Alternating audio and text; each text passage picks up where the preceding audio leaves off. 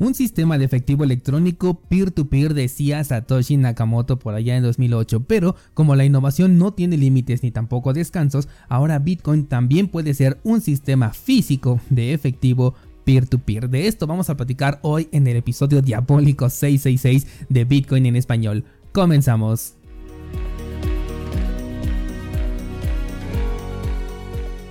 Vamos a empezar con el dato de las nuevas tarjetas Bitcoin que están desarrolladas por la misma empresa detrás de el OpenDime. Estos dispositivos, me refiero a los OpenDime, son una forma de realizar transacciones con Bitcoin sin utilizar la blockchain. Así es, se puede transferir Bitcoin sin utilizar blockchain a través de un dispositivo que es físico. La limitante hasta ahora que tenían estos dispositivos es que solamente se pueden utilizar una vez por motivos de seguridad, lo cual estaba perfecto, y después se vuelven inservibles, por lo que son en teoría desechables, pero los puedes usar durante mucho tiempo mientras solamente deposites y no retires, aunque esa no es su función principal, sino el poder transferir de, persona a persona. La novedad ahora son las tarjetas llamadas SatsCard, que es como decir que es una tarjeta de Satoshis, me gusta mucho el nombre de hecho, y sobre todo me gusta que es una tarjeta, que es algo a lo que la gran mayoría ya estamos acostumbrados. Sin embargo, no es una, tarjeta tradicional. Para empezar, se trata de una tarjeta que utiliza la tecnología NFC, tecnología con la cual ya también estamos más o menos familiarizados, por ejemplo para el transporte público.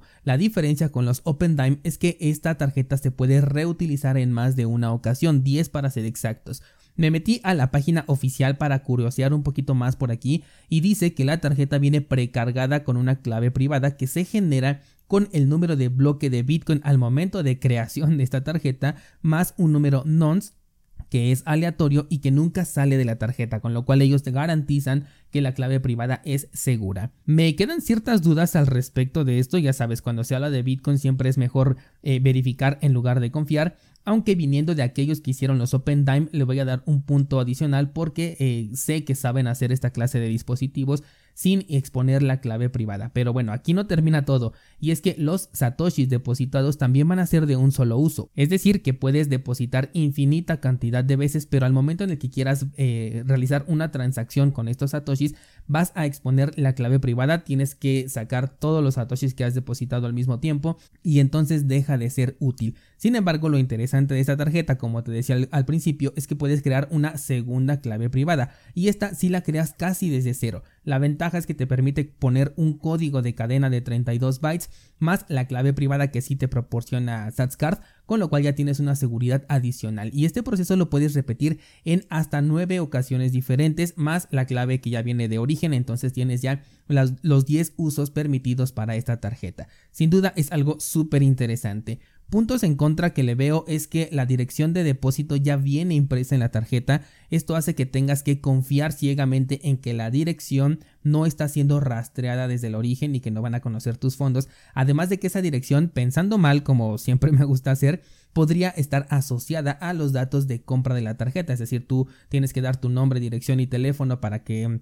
te llegue el paquete, porque obviamente lo vas a comprar por paquetería o, por internet más bien, y estos datos podrían estar asociados a la dirección Bitcoin que ya viene impresa en la tarjeta. Punto adicional es que la empresa que está detrás ha tenido una muy buena gestión de datos. Ellos dicen que una vez que entregan tu dispositivo y están seguros que ya lo recibiste, borran toda tu información, pero bueno, aunque la borren, Nada nos evita pensar que se le pueda dar un mal uso a que ya venga la clave pública o la dirección impresa directamente en el dispositivo. Es, algo en lo que vamos a tener que confiar si utilizamos este servicio. Eh, aún así me parece algo muy interesante. Desde hace tiempo quiero hacerme con una call card en conjunto con un par de Open Dimes para poder mostrárselos. Y bueno, ahora seguro que voy a tener que agregar una Sats card que además están muy baratas, eh, siendo su precio base de 7 dólares puede ir incrementando, pero lo único que cambia es el diseño que trae allí impreso, así que yo recomendaría ir por la de 7 dólares porque lo demás solamente es estética. Y de hecho lo que más caro te va a salir es el costo de envío, por lo que sugiero adquirirlo en conjunto con alguna otra cosa de las que vendan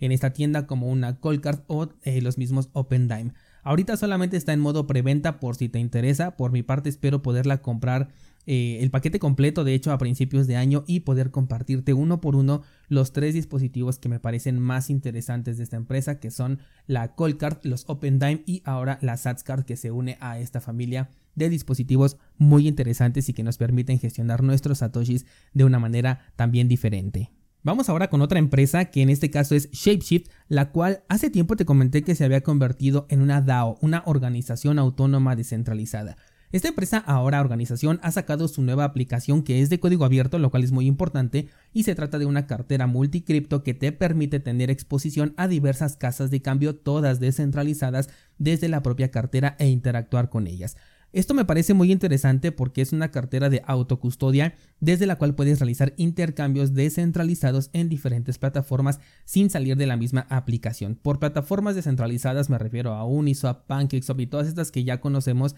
y que ya les he puesto yo las comillas de descentralizados, pero bueno, por lo menos si son más resistentes a la censura de lo que son plataformas como Coinbase, Binance y todas las demás eh, eh, que están agrupadas en esta categoría. Acabo de descargarla, pero ya sabes, hay que anotar tus palabras de recuperación y confirmarlas para crear toda la cartera, por lo que no me ha dado tiempo de probarla y específicamente lo que yo quiero ver es si permite eh, eh, o si acepta Monero y Cardano, que son monedas que sabes que utilizo, Existe la posibilidad de hecho de que no sea compatible con estos dos proyectos. De ser así, personalmente no le encontraría un uso porque no uso ninguno de los otros tokens, pero estoy seguro que para ti descentralizado si utilizas varias criptos distintas, pues puede ser una opción interesante. Mi sugerencia es que sea una herramienta de intercambio y no una de custodia, porque mi postura al respecto de las carteras en software eh, siempre ha sido que no son para almacenar grandes capitales ni tampoco para lapsos prolongados de tiempo. Me interesa una plataforma que me permita el intercambio descentralizado porque el exchange de Waves, que era donde yo normalmente intercambiaba Monero, en primera deslistó esta moneda con lo cual dejó ver que ya no es tan descentralizado como se pensaba y por otro lado desde que metieron sus servicios DeFi y su moneda estable que estaba respaldada por todo un proceso algorítmico y bla bla bla han tenido un montón de problemas que están preocupando bastante. Y aunque hace mucho no lo he necesitado, ahorita como que dudo mucho de utilizarlo e incluso de recomendarlo como antes sí lo hacía. Es por eso que me niego a hacer menciones patrocinadas aquí en el podcast, porque cuando un proyecto toma un camino con el que no estoy de acuerdo, quiero ser completamente libre de decirte ya no me gusta, ya no lo recomiendo y con Waves estoy precisamente en ese punto. El exchange como tal no me parece malo, te sigue eh, permitiendo tener tus claves privadas y colocar órdenes como hasta ahora eh, creo que ningún otro exchange descentralizado lo hace y de hecho estoy esperando que salga un desarrollo así. Pero en temas DeFi ahí sí están en un punto muy crítico, rozando incluso ya la posibilidad de convertirse en una estafa y esto indudablemente le puede afectar también al exchange así que procede con precaución si es que lo vas a utilizar.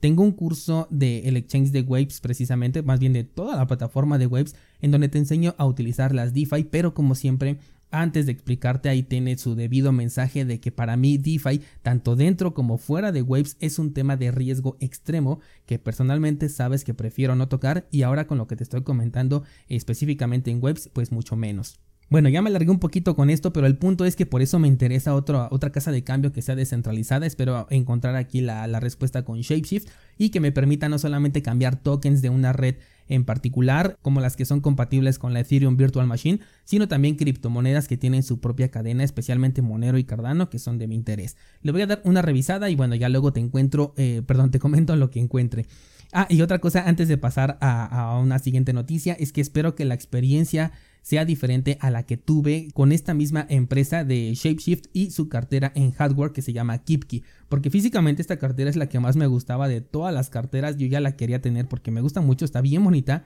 Incluso la quería yo convertir en mi cartera cripto principal pero vaya horror de plataforma en software que tenía, no me atreví ni siquiera a meter allí criptos para hacer experimentos porque se me bloqueaba cada rato, no me permitía acceder a la cartera que ya había creado anteriormente, así que ni siquiera me atreví a meter este criptomonedas experimentales. Quizás sea algo que ya hayan arreglado el día de hoy porque esta experiencia fue de hace más o menos como un año, pero de cualquier forma te lo comento, sabes que yo la KipKey por el momento no la recomiendo y espero tener una mejor experiencia con esta cartera en software si es que satisface las necesidades personales que tengo. Y bueno, al final volví a dejar para el último las noticias pendientes de Ethereum que teníamos ayer, pero hoy sí las vamos a tratar. Son dos, pero se relacionan mucho entre ellas. La primera es que el señor Vitalik Buterin dijo en respuesta a un cuestionamiento que se le hizo en Twitter sobre cuál debería ser la postura a adoptar cuando un validador decida censurar las transacciones que pasen por su nodo debido a que no se alinee con sus ideales, a lo que la respuesta fue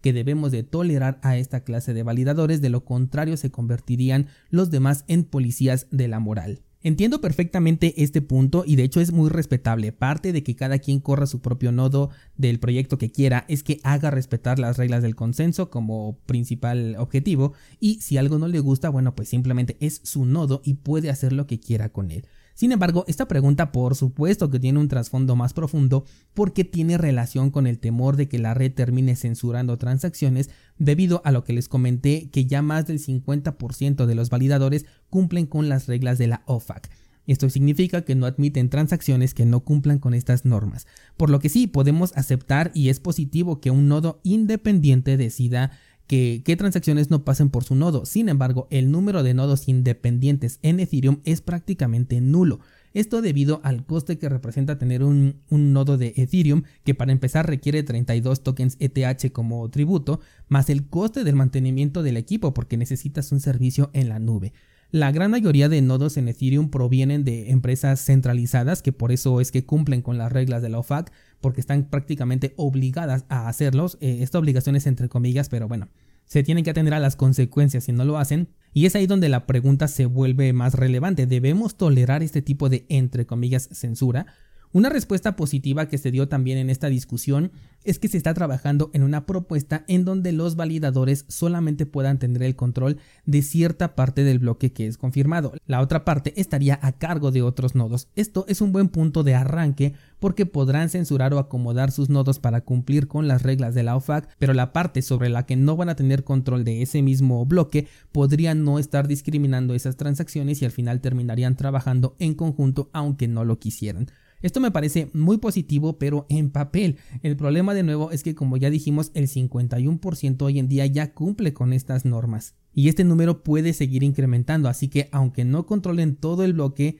con esta nueva implementación que se está proponiendo, si controlan a todos los validadores, pues la parte censurable se van a completar y el resultado al final va a ser el mismo. La siguiente nota es bastante curiosa, sobre todo porque el martes, si no me equivoco, no sé si fue desde la semana pasada, te decía que el hecho de que el 51% de nodos cumplan con las reglas de la OFAC no significa que están censurando porque es una adopción voluntaria por parte de los nodos y que incluso se puede vender como que no existe censura en Ethereum y técnicamente hablando esto es cierto. Bueno, pues la nota que te traigo al día de hoy lleva por nombre lo siguiente y dice no se ha censurado ni una sola transacción en Ethereum y esto nos lo dice el fundador de Cyber Capital. El argumento es precisamente este que te comento desde hace una semana y nos dicen que hace falta solo un validador para que exista la resistencia a la censura, uno solo que siga validando toda clase de transacciones. De nuevo, en papel esto es cierto y actualmente sí, transacciones de Tornado Cash siguen existiendo y pasando en la red de Ethereum justamente por esta clase de nodos que son descentralizados, pero si estos nodos no son de empresas,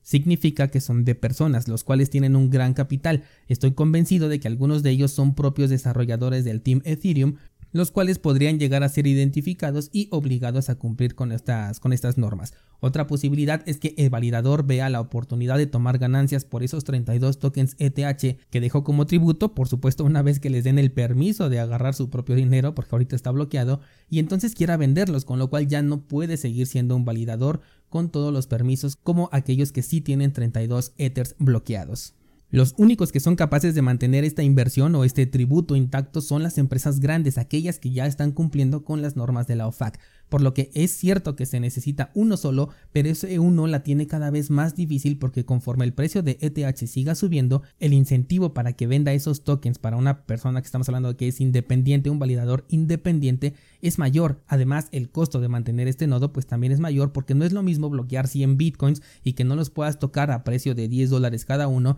a 100 bitcoins a precio actual de 20 mil dólares, ¿estás de acuerdo? Pues lo mismo ocurre con Ethereum y los 32 tokens que necesitan ser bloqueados para convertirte en un validador completo. Además, entre menos validadores libres existan, más complicado va a ser que estos validadores puedan pasar las transacciones que no cumplen con las normas de la OFAC y esto produce una congestión en la red. Ahorita no se ve porque no hay muchas transacciones ocurriendo, las DeFi están por los suelos, eh, las transacciones con Ethereum y con todos los demás tokens también, de hecho incluso ahorita las comisiones en Ethereum son entre comillas económicas, pero en un momento en el que volvamos a un periodo de alta actividad es donde se va a ver esto y entonces como solo se tendría un solo nodo o una minoría de nodos, pues todas esas transacciones se tienen que pelear por entrar específicamente a esos nodos en lugar de toda la, comunidad o, toda la red de nodos completa. y para poder hacerlo lo que vas a tener que hacer es pagar una mayor comisión.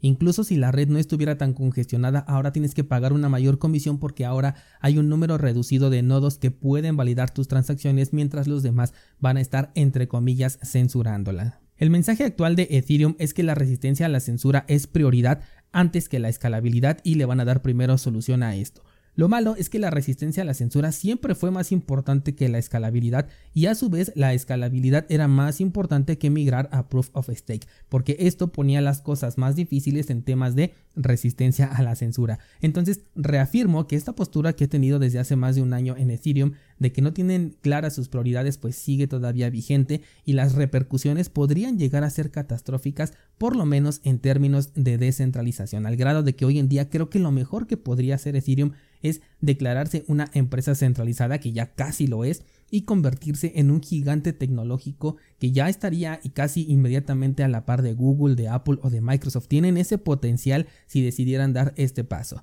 Pero en lugar de ello tienen como que un pie dentro del sector cripto y otro pie dentro del sector tecnológico y no se deciden bien como que para dónde van a moverse. Listo, les dije que había mucha tela de dónde cortar con estas dos notas, ahora me gustaría conocer su opinión, así que ya sabes, déjame un comentario si la plataforma en donde me escuchas lo permite o bien comparte tu opinión con toda la comunidad en el grupo de Discord que está abierto para todos. Antes de irte, revisa los enlaces del programa. Ahí está cursosbitcoin.com, la newsletter semanal, nuestro pool de Cardano y más enlaces de interés. Por el día de hoy sería todo. Muchas gracias y hasta mañana.